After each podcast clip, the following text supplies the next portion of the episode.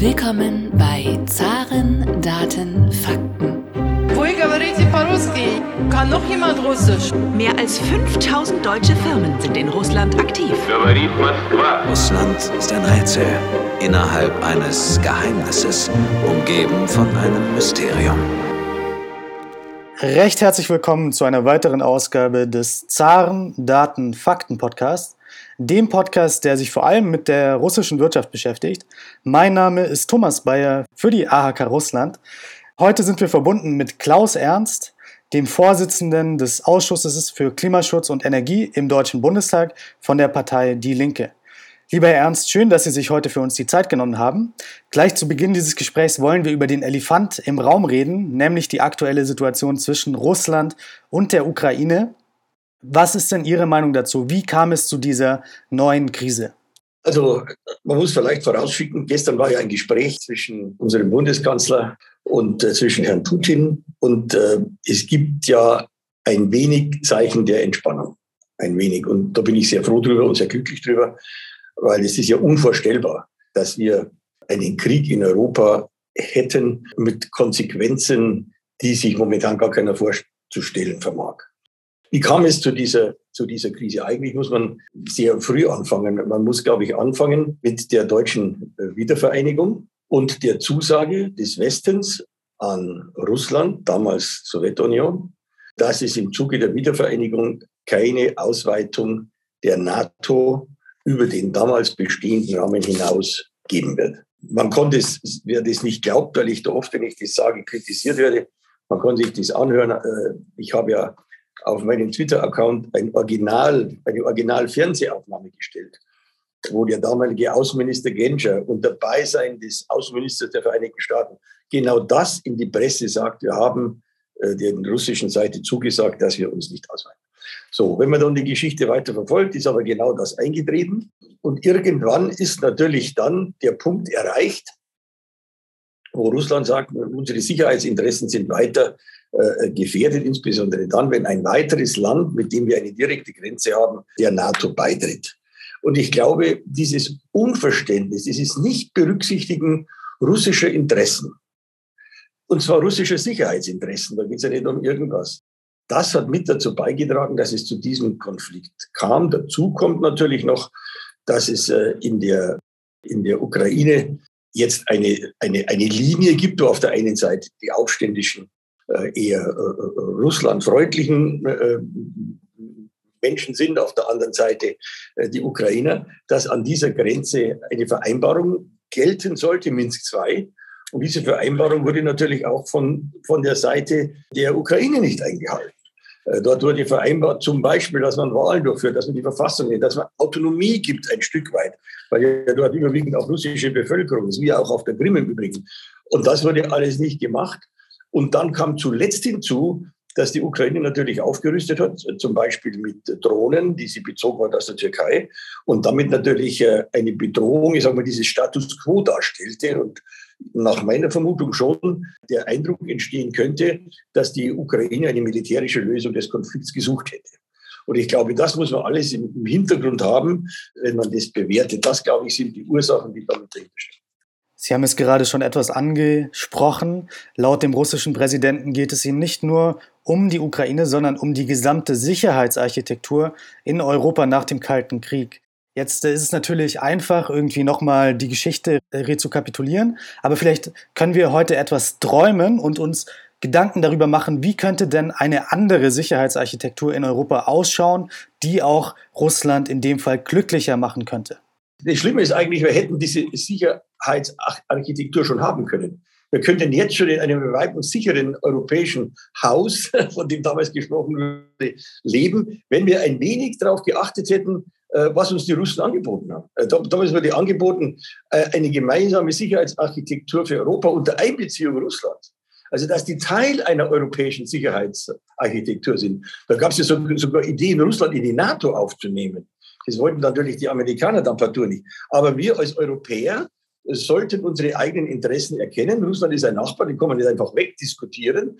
Und schon aus dem privaten Bereich weiß man, mit dem Nachbarn muss man einigermaßen gut auskommen, wenn man, äh, vernünftig, wenn man vernünftig leben will. Das betrifft umgekehrt die Russen natürlich auch. Und deshalb sage ich, äh, wir sollten alles daran setzen, eine Sicherheitsarchitektur zu schaffen, in der es zu einer gemeinsamen, zu einem gemeinsamen Bündnis zwischen Europäern und Russland kommt. Scheint momentan sehr weit weg. In der Übergangszeit, bis wir dahin kommen, müssen wir zumindest eins machen.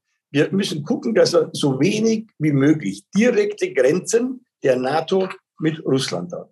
Also möglichst äh, das äh, versuchen hinzukriegen, was wir eigentlich versprochen haben, keine Ausweitung der NATO nach Osten. Möglichst sowas wie einen neutralen Gürtel. Dann wird immer gesagt, kein Land äh, kann doch daran gehindert werden, äh, äh, einen Aufnahmeantrag in die NATO zu stellen. Natürlich nicht. Aber auch niemand kann die NATO zwingen, jemand aufzunehmen. Und äh, wenn es der gemeinsamen Sicherheit des Rests der Europäer außerhalb der Ukraine dient, unter Einschluss Russlands, dann sollten wir doch diesen Weg nicht gehen. Wie schätzen Sie denn die aktuellen Beziehungen zwischen Berlin und Moskau ein? Ist diese Beziehung Ihrer Meinung nach auf einem Nachkriegstiefpunkt? Sie haben ja diese Beziehung über die letzten Jahrzehnte beobachten können. Würden Sie sagen, wir sind da wirklich in der Talsohle mittlerweile? Ja, das sind wir. Genauso würde ich das, würde ich das, äh, würde ich das sehen. Und diese Talsohle widerspricht nun beidseitigem Interesse. Ich war in der Zeit, als damals die, als damals die Situation auf der Krim, auf der Krim war war ich ja Mitglied des Wirtschaftsausschusses. Ich habe damals meine Kollegen gefragt, sagen wir, ihr seid ja nun eher in konservativen Parteien, habt mehr Kontakte zur Politik der EU als wir Linken. Seid ihr sicher, dass die Europäische Union sich überlegt hat, was sie da macht? Und hat sich überlegt, was dann Russland da macht. Die sind ja nun direkter Nachbar der Ukraine, haben da eigene Interessen auf der Krim, da ist die U-Boot-Flotte und so weiter. Habt ihr das überlegt und seid ihr sicher, dass die wie beim Schachspielen überlegt haben, wenn wir einen Zug machen, machen die anderen vielleicht auch einen? Und dann haben die sehr nachdenklich geguckt, was mich sehr gewundert hat. Und einige haben gesagt, das haben sie sich nicht überlegt. Und das ist genau, das ist genau das Problem. Wir müssen zu einem Punkt kommen, die Interessen der anderen Seite mit einzubeziehen und dann gemeinsam auf Basis dieser Interessen Politik zu entwickeln, in der beidseitig Sicherheit auf alle Fälle gewährleistet ist. Sie haben es ja gerade schon angesprochen, Sie fordern einen Neustart in den Beziehungen zwischen Deutschland und Russland, der von den gegenseitigen Interessen und auch Sicherheitsinteressen geleitet wird. Ist das eine Art Gegenentwurf zum sogenannten wertebasierten Umgang mit Russland, wie ihn zum Beispiel die Grünen fordern? Stichpunkt äh, feministische Außenpolitik teilweise auch, dass man sich quasi dafür einsetzt, dass innerhalb von Ländern äh, dort auch die Rechte gewahrt werden, dass die Demokratie gewahrt wird. Ist das nicht ein sehr harter äh, realpolitischer Ansatz, den Sie da verfolgen? Ich glaube, das ist vor allen Dingen ein Ansatz, der dazu dient, dass man sich gegenseitig näher kommt. Weil wenn ich vom anderen immer verlange, er muss so werden, wie ich bin, und das ist dann ein gegenseitiges Verlangen möglicherweise, dann komme ich natürlich nicht zusammen. Und genau weil wir das in der letzten Zeit nicht mehr gemacht haben, darum sind wir auch auf einem Tiefpunkt der Beziehungen. Wir sind deshalb auf einem Tiefpunkt der Beziehungen, weil wir dann eben Sanktionen gegen die Russen verhängt haben. Übrigens vollkommen ergebnislos, weil das Ergebnis ist ja jetzt trotzdem, trotz der Sanktionen, dass 120.000 äh, äh, russische Soldaten innerhalb ihres Gebiets aber nah an der Ukraine offensichtlich stehen. Also diese, diese, diese Sanktionspolitik hat überhaupt nichts gebracht und hat eher dazu äh, äh, gedient, dass er sich immer weiter von den eigentlichen Interessen, die man hat, entfernt hat und dass man sich von einem vernünftigen äh, von, einer vernünftigen Politik entfernt und jetzt zum Wertebasierten. Na klar, müssen wir sagen, das sind Menschenrechte. Und da haben wir eine andere Sichtweise. Und wir wollen, äh, dass es möglichst freie Presse gibt. Nebenbei bemerkt, ich bin wirklich ein Verteidiger der freien Presse. Aber ich habe den Eindruck, dass wir manchmal, gerade zur Zeit in der Presse, auch bei uns, eine Kriegs- Hysterie vorgetischt bekommen als Bürger. Ich habe das gerade mit einem CSU-Abgeordneten diskutiert, gerade beim Mittagessen. Und ich sage Ihnen, der hat, der, hat angefangen mit dem Thema. Und der sieht es genauso wichtig. Da hat die Presse leider keine, kein Ruhmesblatt, was die zurzeit treiben. Statt deeskalierend zu wirken, machen die das, äh, machen die das Gegenteil. Aber trotzdem, mein Thema war ja, na, wir brauchen natürlich schon, wir haben Werte als Europäer, zu denen sollten wir auch stehen, die sollten wir auch ansprechen. Aber wir sollten eben nicht erwarten, dass alle diese Werte akzeptieren. Und unabhängig von diesen Werten muss man klären, ist so viel gemeinsames Interesse da, und zwar unseres und auch russisches von ihrer Seite her, dass man auf dieser Basis zum Beispiel Handel treibt. dass er zum Beispiel Energiepolitik betreibt. Wir sitzen seit Jahren gemeinsam auf der ISS. Ich war dabei, als der, der, der Gerst gestartet ist, im Baikonur übrigens, ne, im Baikonur und dann auf die ISS geflogen ist, zusammen mit einem Amerikaner mit einem Russen.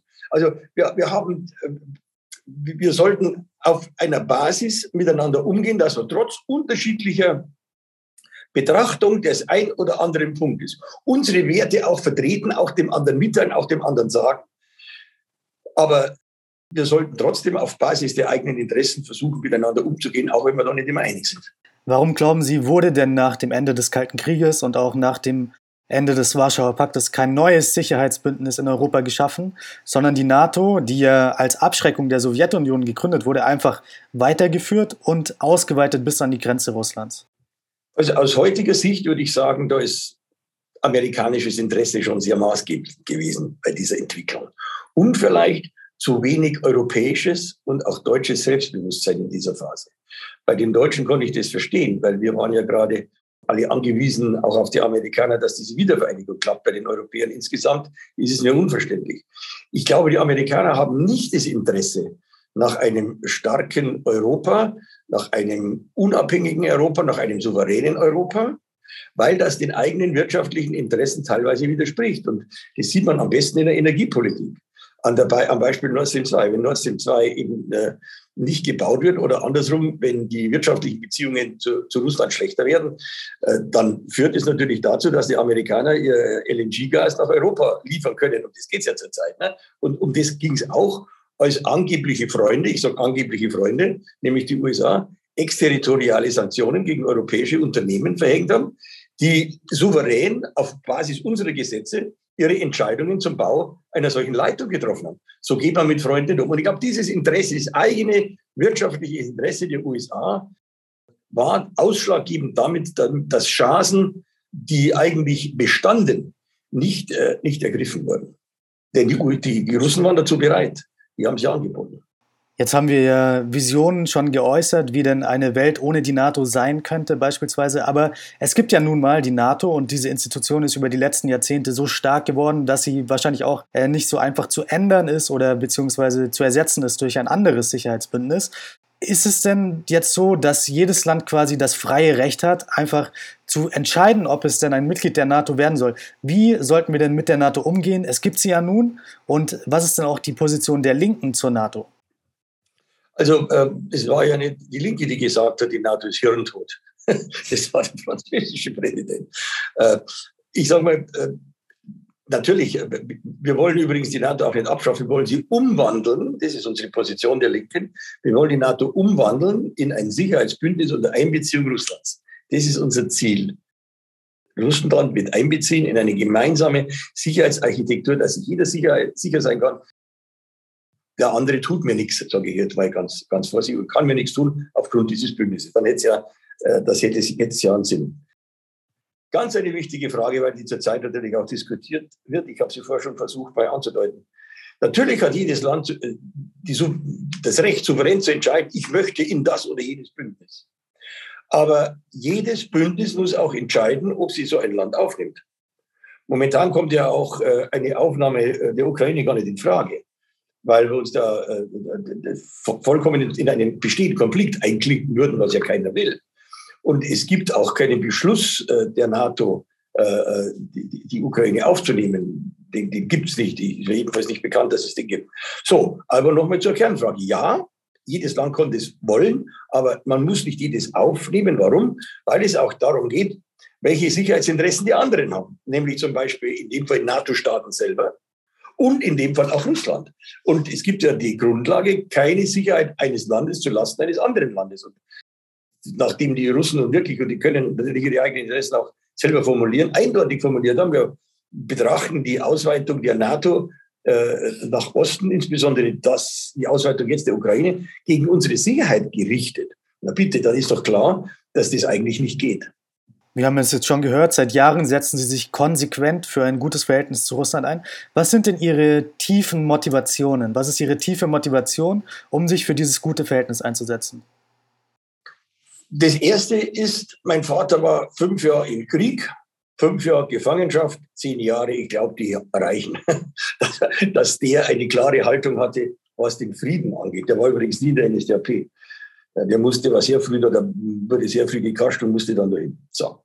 Aber das jetzt ist natürlich, die jetzige Situation ist natürlich die, dass ich sage, äh, wir müssen mit einem, mit einem Partnerland, zu dem es seit Jahrhunderten vernünftige, intensive kulturelle, wirtschaftliche Beziehungen gibt, mit dem ist es doch einmal erstmal wert, darüber nachzudenken, ob man mit dem nicht gut auskommen will. Und wenn man dann noch berücksichtigt, dass wir aufs engste von diesen vernünftigen Beziehungen profitieren würden, zum Beispiel in der Energiepolitik. Russland liefert seit zig Jahren ohne jedes Problem, ohne dass sie das irgendwie negativ ausgenutzt hätten, hätten die ja gekonnt, liefern die zu uns Gas, das alte Geschäft Röhren gegen Gas, äh, das noch Adenauer eingefädelt hat. Das, das hat, übrigens auch damals waren die Amerikaner schon dagegen. Ne? Das, das, das, zeigt ja, dass es uns gegenseitig nützt. Die, die Russen die brauchen die Devisen, die sind also mindestens so abhängig wie wir und wir brauchen das Gas. Das ist, ich finde, das ist eine, eine vernünftige Beziehung, die, von der wir kulturell, von der wir wissenschaftlich, ISS zum Beispiel, profitieren. Noch mehr Beispiele. Die Amerikaner hatten jahrelang gar keine Rakete, die darauf fliegen konnte. Die haben ihre eigenen Astronauten mit Soyuz-Raketen hochgeschickt. Ja, bitte, da, dann zeigt doch das, dass man von so einer Partnerschaft nur profitieren kann. Ich denke, mein Motiv ist erstens kein Krieg, nie wieder Krieg. Und das zweite Motiv ist, es nützt, ist eine Partnerschaft, die uns nützt, die uns auf jeder Ebene kulturell, wissenschaftlich, wirtschaftlich nützt. Sie haben gerade schon die Energiepartnerschaft zwischen Russland und Deutschland angesprochen, die ja seit Jahrzehnten besteht. Was würde denn passieren, wenn Deutschland keine russischen Rohstoffe mehr nutzen könnte? Und als zweite Frage hinterhergeschoben, was ist denn Ihre Position zu Nord Stream 2? Also, man vermag sich das gar nicht vorstellen. Die, Alternative gibt es nicht. Also wir reden alle über Nord Stream 2. Wir beziehen jetzt schon 50 Prozent unseres Gases äh, äh, äh aus Russland. Gas, glaube ich, sogar mehr. 50 Prozent der, müssen jetzt nochmal genau die Quote anschauen. So, also wir beziehen einen Großteil, also den größten Teil unseres, unserer Energiegas äh, aus Russland. Ja, wenn die, wenn die das nicht mehr liefern würden, dann hätten wir aber kalten, kalten Hintern Weihnachten. Also das wäre nicht sehr wünschenswert. Insofern ist das gar nicht vorstellbar. Also, selbst wenn wir jetzt Nord Stream 2 nicht in Betrieb nehmen, bleibt ja die Abhängigkeit gleich. Und ich verstehe jetzt, deshalb verstehe ich diese ganze Debatte um Nord Stream 2 eigentlich gar nicht. Die verstehe ich nur aus amerikanischem Interesse dass der Biden immer will, dass unser Scholz sagt, bitte, du musst jetzt aber auch mal sagen, die Leitung ist dann betroffen. Ja, warum denn? Ja, weil er dann sein LNG-Gas teuer verkaufen konnte, das übrigens umweltschädlich ist, dass, die, also, dass, es, dass es sehr verwunderlich ist, dass die Grünen sich nicht massiv dagegen aussprechen, weil dieses Fracking-Gas, was der, was der verkaufen möchte. Also die Abhängigkeit äh, von Russland äh, hinsichtlich der Energielieferungen, die ist unabhängig von Nord Stream zu sehen nützt beiden und es ist eigentlich unvorstellbar. Es würde uns zurückwerfen in der wirtschaftlichen Entwicklung. Es würde uns, es würde auch die kulturelle Zusammenarbeit, auch die, auch die wissenschaftliche Zusammenarbeit, würde uns zurückwerfen in eine Weise, da, da, dass es äh, gar nicht sinnvoll ist, überhaupt einen, Satz darüber zu verschwenden. Wir müssen sie ausbauen, wir müssen die Zusammenarbeit stärken, wir müssen sie intensivieren, weil sie beiden nutzen. Und zur Nord Stream nochmal ein paar Punkte extra. Wie auch schon bei dem Röhrengeschäft, ich habe es vorher angesprochen, Gas gegen Röhren haben die Amerikaner versucht, das zu verhindern. Ich war vor kurzem auf einer Veranstaltung eingeladen, auch Internetveranstaltung, weil zwei oder drei Russen, ein, zwei Russen ein Buch geschrieben haben über die Entwicklung dieser, dieser Röhrenpartnerschaft, die das zustande gekommen ist, Erlebnisberichte. Unheimlich spannend, unheimlich spannend. Also auch da war klar, die Amerikaner wollten das nicht. Und äh, es war von Anfang an klar, es ist in unserem Interesse. Warum? Weil wir vorübergehend äh, sogar mehr Gas brauchen als vorher, weil wir aus der Kohle aussteigen, weil wir aus der Atomenergie aussteigen, weil Wind und äh, Sonne äh, eben nicht dauernd zur Verfügung stehen und weil wir dort auch entsprechende Kraftwerke brauchen, die dann eingesetzt werden können sehr schnell, um dieses auszugleichen. Und wir brauchen, wir brauchen also vorübergehend eine vernünftige, vernünftige Gasversorgung. Insofern ist es sinnvoll. Warum ist es noch sinnvoll? Weil es natürlich eine direkte Versorgung ist zwischen äh, äh Russland und, und Europa. Und wie wir wissen, hat es ja auch schon Konflikte gegeben äh, mit der Gasleitung, die durch die Ukraine lief oder läuft. Und zwar nicht deshalb, weil die Russen da irgendwie böse zur Ukraine waren, sondern weil die ihre Rechnungen bezahlt haben. Und äh, bei uns wird da in der Regel der Strom und das Gas abgestellt. Wir sind als Linke dagegen, aber bei uns passiert das auch. Und insofern ist es aus europäischem Interesse sinnvoll. Im Übrigen, da bin ich auch nicht mit einverstanden, dass da verhandelt wurde zwischen den USA und, äh, und äh, Frau Merkel. Äh, es kann ja sein, dass man aus politischen Gründen äh, die Ukraine auch finanziell unterstützt. Aber warum soll das der deutsche Gaskunde machen? Und was passiert ist, dass die Leitungen, die es gibt, dass die einfach Mautgebühren kosten, die letztendlich der deutsche Gaskunde bezahlen muss über die Gasrechnung. Und wenn dort Geld gebraucht wird, dann soll er bitte zur Europäischen Union gehen als Ukrainer oder als wer auch immer, als Polen, die ja ebenfalls an dieser Leitung verdienen und sollen sagen, ich möchte von euch Geld, weil ich brauche, gebt mir eins, aber doch bitte nicht der deutsche Gaskunde. Und zum Schluss möchte ich sagen, die Leitungen, die da äh, existieren, sind auch im höchsten Maße marode, die haben hohe Leckagen, das ist auch aus umwelttechnischer Sicht nicht in Ordnung.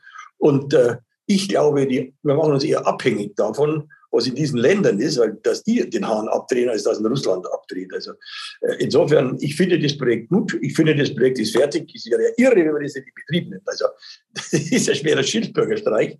Und deshalb hoffe ich eben auch mit, äh, mit, mit Herrn Habeck über diese Frage diskutiert, im, im Ausschuss für äh, Klimaschutz und Energie.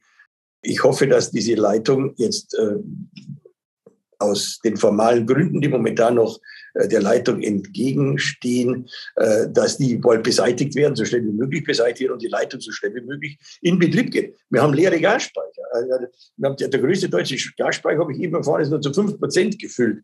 Das liegt übrigens nicht an den Russen. Ich habe die, die Bundesregierung gefragt, haben die Russen zu irgendeinem Zeitpunkt ihre Verträge nicht erfüllt? Hat die Bundesregierung geantwortet, nein, die haben immer ihre Verträge erfüllt. Ja, dann muss es ja bitteschön an denen liegen, die von den Russen Gas bestellen. Und dann, nachdem der Gasmarkt liberalisiert ist, müssen wir dann eher diese Fragen klären.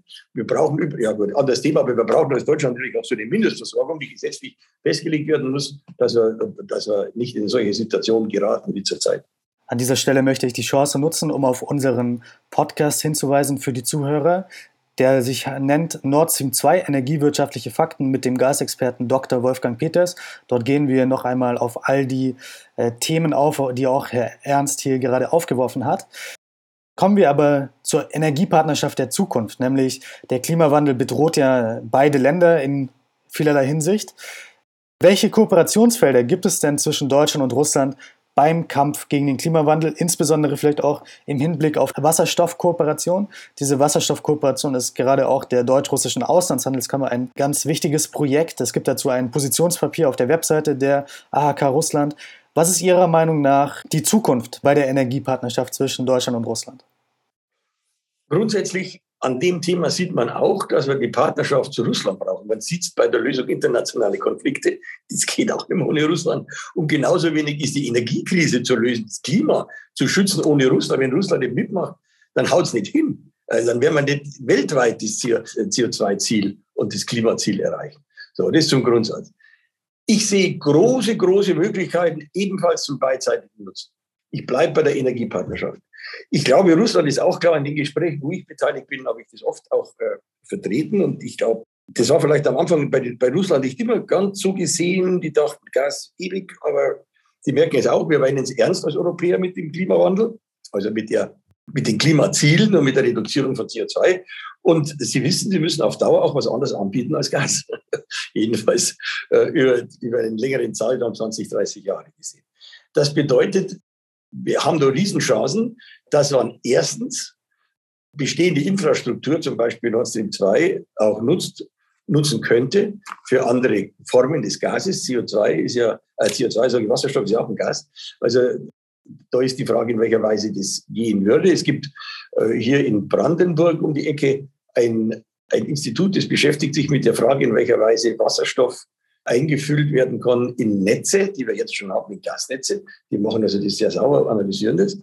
Also das ist eine Perspektive. Wasserstoff ist, eine, finde ich, eine ganz große Perspektive. Zumal, selbst wenn wir jetzt nicht sofort auf absolut grünen Wasserstoff gehen, sondern wenn wir sagen, wir wandeln um und verpressen möglicherweise CO2, ist, ist nicht schön, ich bin auch nicht dafür, finde ich auch nicht gut, aber als Übergangstechnologie um einen Wasserstoffhochlauf zu gewährleisten, bevor man zusätzliche Methoden auch in Russland aufgebaut, implementiert hat, zur Förderung von grünem Wasserstoff. Und da hat Russland natürlich aufgrund der Weite der Größe des Landes unheimliche Möglichkeiten.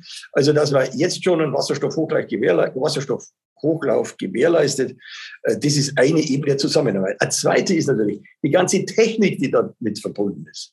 Also wir sind ja nun äh, als Ingenieure, als Bundesrepublik insbesondere im Süden des Landes, würde jetzt den Nordlichtern nicht so nahe treten, aber die TÜV, sitzen in Baden-Württemberg und Bayern.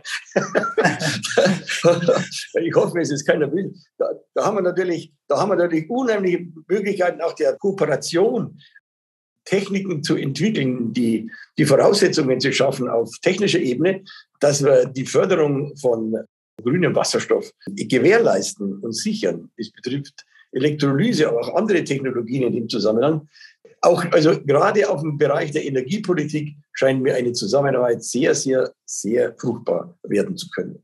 Kommen wir nun zu einem ganz anderen Thema.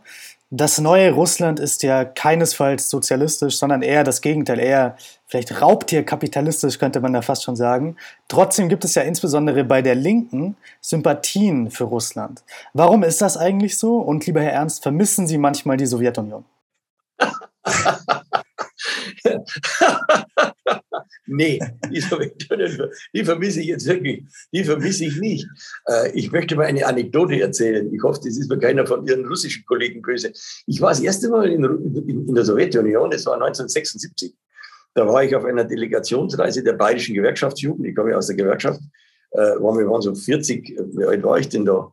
22 äh, waren wir da also auf einer, auf einer Delegation. Wir waren in Moskau, in Tiflis und in also Tbilisi und in Jerewan. So, und dann weiß ich noch, wir gingen da durch die Stadt und dann waren oft Spruchbänder über, an den Häusern und so. Und ich hatte eine Dolmetscherin, wir hatten eine Dolmetscherin dabei und die habe ich dann ab und zu gefragt. Und dann war ein Tor und oben drüber war ein, also so ging es in den Hinterhof und oben drüber war so transparent. Und ich habe gesehen, vorne war die Fassade äh, repariert und also schön und hinten war es noch ziemlich schmuddelig. Ne?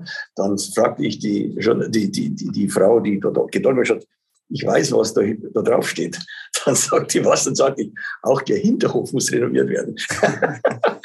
also das war aber nur, das war jetzt nur eine Anekdote.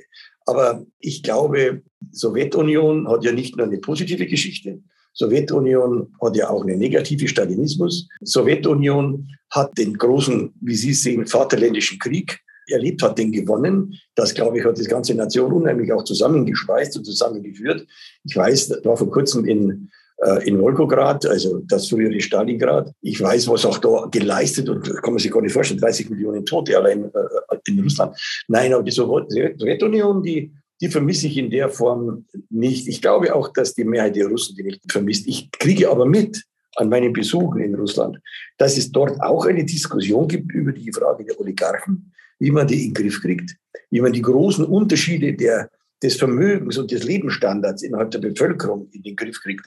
Der Herr Gräf, äh, äh, mit dem war ich, also war ich auf einer Veranstaltung, die er geleitet hat beim äh, St. Petersburger Wirtschaftsforum, der das auch zum Thema gemacht hat und die verschiedenen Minister, die da anwesend waren, auch gefragt hat, wie man denn das bewerkstelligen könnte, was man denn da tun kann. Also ich glaube, das Thema ist bekannt und ich hoffe, dass auch Russland dieses Thema angeht. Aber die Sowjetunion, nee, vermisse ich in der Form nicht. Sie haben gerade schon in Ihrer Anekdote angefangen zu erzählen, wann Sie zum ersten Mal in Russland waren. Äh, wie war denn Ihr erster Eindruck damals? Über welchen Zeitraum sprechen wir genau? Und wie hat sich denn Russland seitdem entwickelt? Also das war, habe Sie gesagt, 1976 auf einer Jugenddelegation. Mein Eindruck damals war, ich war damals junger, ich würde mal sagen Gewerkschaftsjunger, der, äh, der große Probleme hatte, sozusagen damals mit dem Klassenfeind. Also heutige Sicht ist ein bisschen anders, weil ich über die Rolle des Klassenfeinds bei den Beziehungen zwischen Russland und Deutschland sehr, sehr glücklich bin. Damals habe ich das noch anders gesehen. Damals äh, war es auch so, dass wir nicht gerade freundlich zur CSU standen, gerade als junge Gewerkschafter. Und was mich damals fasziniert hat, war, dass es ein Land war, wo überall rote Sterne auf den Türmen waren, am Kreml überall. Und ein Land, wo sozusagen unsere CSU und unsere Unternehmer nichts zu sagen hatten. Das fand ich irgendwie damals nett. Als ich dann durchs Land fuhr, fielen mir natürlich auch äh, die Mängel auf, äh, insbesondere die Mängel, die, wie würde man sagen, ihren, ihren, ihr, ihr Problem in der Organisation der Produktion hatten. Also das Wirtschaftssystem glaube ich, das hat ja wie auch in der DDR schon gewaltige, gewaltige Mängel gehabt. Die waren auch allenthalben sichtbar. Und, und, insofern war der Eindruck immer schon auch, ich, ich habe mir immer schon Fragen gestellt, die teilweise nicht beantwortet werden konnten, aber es war nicht so, dass ich da blind hinterhergelaufen wäre, keinesfalls, sondern da gab es positive Sachen und gab es sehr viel negative Sachen. Allerdings, äh, was hat sich verändert? Ich war dann lange Zeit auch nicht mehr. Ich war dann, ich war dann bei dem, wann war denn das? Ich war dann irgendwann, das war, glaube 1995 nochmal in Russland. Ähm, da habe ich schon gemerkt, dass es an den Strukturen irgendwie was anderes. Da war Gorbatschow, war damals, äh, war damals der Generalsekretär der KPDSU. Und äh, ich habe bei den letzten Reisen natürlich gemerkt, welcher ihre ökonomische Fortschritt, was die gebaut haben, wie die, die, wie die Stadt aussieht, wie die, wie die Leute auch äh, sich verändert haben. Also ich kann jetzt nicht beurteilen, ob das alles nur zum Positiven ist und äh, ich, ich sehe auch nicht alles in diesem Lande, aber ich sehe, dass dass das Land, ein, ein, das, das, auch durch die Größe, durch die ökonomischen Potenziale und auch durch die, ich glaube auch durch den Fleiß der Leute, da muss ja was dahinter stecken, muss ja irgendeiner auch tun, was man da hat. Also das, ich sehe das schon, die, die wirtschaftliche Entwicklung sehe ich sehr positiv. Und ich muss sagen, das ist auch so eine Frage, nicht alles so sein, wie wir wollen. Ich glaube, dass es natürlich auch sehr schwer ist, das, was sich da entwickelt hat, diese Oligarchen nach, der, nach dem Zusammenbruch der, der Sowjetunion, die sich da in kürzester Zeit Geld aneignen konnten wie heu, die einigermaßen in Schach zu halten. Ich glaube, das ist nicht so einfach. Und ich, ich weiß nicht, ob in dieser, in dieser Hinsicht die in Schach zu halten, Putin nicht auch seine Verdienste hat. Wenn ich dann den einen oder anderen denke, der da aus dem Verkehr gezogen worden ist, weil er seine Steuern noch gezahlt hat, wird natürlich bei uns sofort gesagt, ja, wieso, der, der, der das politisch verfolgt. Nee, also ein bisschen müssen sie sich auch schon an, an Dinge halten. Ne? Also ich, ich, ich sehe das nicht nur negativ, was da jetzt ist. Ich weiß, das hat nichts mehr mit, mit irgendeiner Art von Sozialismus zu tun. Äh, den haben wir aber bei uns auch nicht. Ne? Ja, jetzt haben Sie schon viel Positives über Russland gesagt. Was ist denn Ihr größter Kritikpunkt am heutigen Russland? Was ein Kritikpunkt ist, ist der Umgang mit Minderheiten. Also da muss man schon gucken. Da würde ich Russland schon empfehlen, also steht mir gar nicht an, was zu empfehlen, aber da würde ich sagen, man muss mit Homosexualität zum Beispiel auch. Also da, da würde ich sagen, da ist es schon gut, wenn man da auch Russland darauf hinweist, dass das eine oder andere äh, nicht geht. Äh, ich habe äh, Probleme, ob es überall und immer tatsächlich nach rechtsstaatlichen Gesichtspunkten zugeht. Also wenn ich mir die Justiz anschaue, wenn ich sehe, wenn da jemand aus dem Verkehr gezogen wurde oder so, äh, war das eigentlich recht? Ist das gut gelaufen? Oder, oder sind da irgendwelche Prinzipien dahinter? Ich sehe das Militärische äh, sehe ich eher äh, nicht so problematisch, weil ich denke, das sind die Sicherheitsinteressen, die da dahinter stecken. Ich sehe vor allen Dingen eine gewaltige äh, ökonomische Ungleichheit in, in Russland. Die, die fällt schon auf. Also ich denke, die Oligarchen, die muss man anders behandeln. Da muss man schauen, dass man Reichtum auch begrenzt in irgendeiner Form, dass man entweder mehr absteuert oder dass man Konzerne auch zerschlägt und mehrere daraus macht, dass es da ein Gleichgewicht auch der, der, der Macht geben kann in der jeweiligen Branche. Ja, das würde ich sehen, wobei ich auch die Grenzen da ziehen würde, was im öffentlichen Interesse äh, ist und was nicht im öffentlichen Interesse wäre ich glaube, wenn die Gasnetze, äh, wenn die, die, die Gasversorgung, die Energieversorgung bei uns im öffentlichen, äh, öffentlich organisiert wird, hätten wir momentan nicht die Preisausschläge, die wir gerade haben. also das ist nicht alles negativ, was ich hier sage, aber ich glaube schon, dass man vielleicht auch noch bei weitem mehr regeln muss, wie denn die Arbeitsbeziehungen, also die Beziehungen zwischen Kapital und Arbeit in Russland sind. Ich glaube, da ist schon noch ein bisschen Goldgräberstimmung. Und jetzt als letzte Frage, was gefällt Ihnen denn am besten an Russland und auch vielleicht an den Eigenschaften der Russen am besten?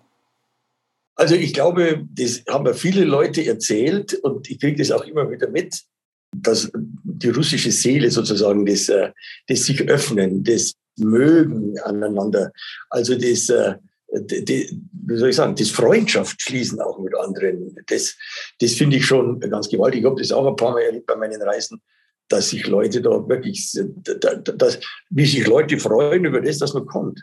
Mir gefällt an Russland, dass sie nach diesen Schrecken des Krieges wirklich mit uns, auch mit uns, gerade mit uns Deutschen, Freundschaft schließen, weil es eigentlich unvorstellbar.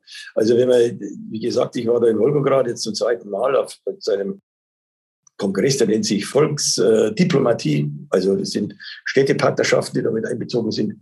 Und die Wolgograd, die Stadt richtet das aus. Und wenn man da, wenn man da die Gespräche, die man führt, die sind ja ganz, das sind ganz normale Bürger, also nicht irgendwie Politoffiziere, die es da gerade gibt.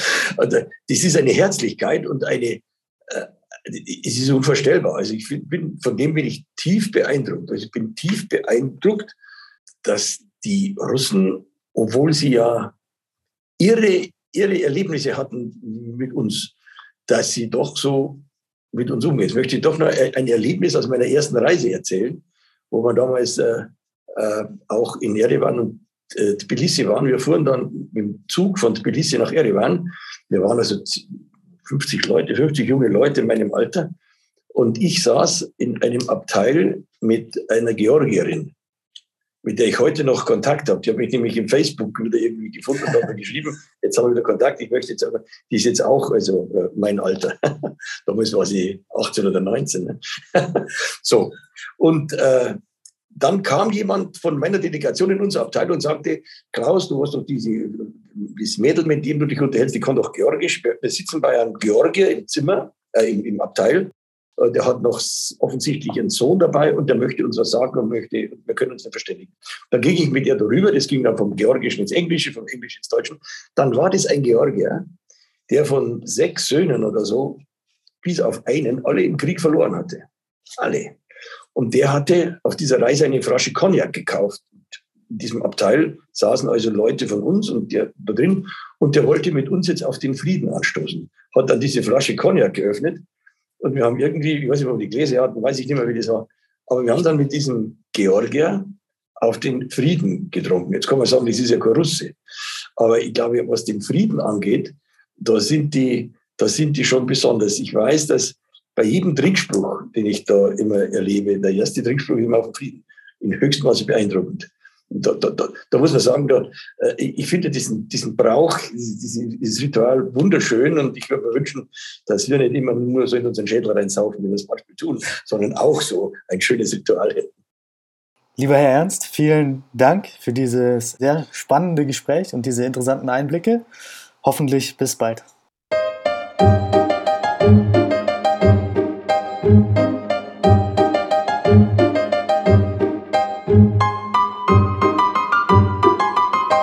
Podcast wurde präsentiert von der Deutsch-Russischen Auslandshandelskammer. Die Deutsch-Russische Auslandshandelskammer ist mit 1000 Mitgliedern der größte ausländische Wirtschaftsverband in Russland.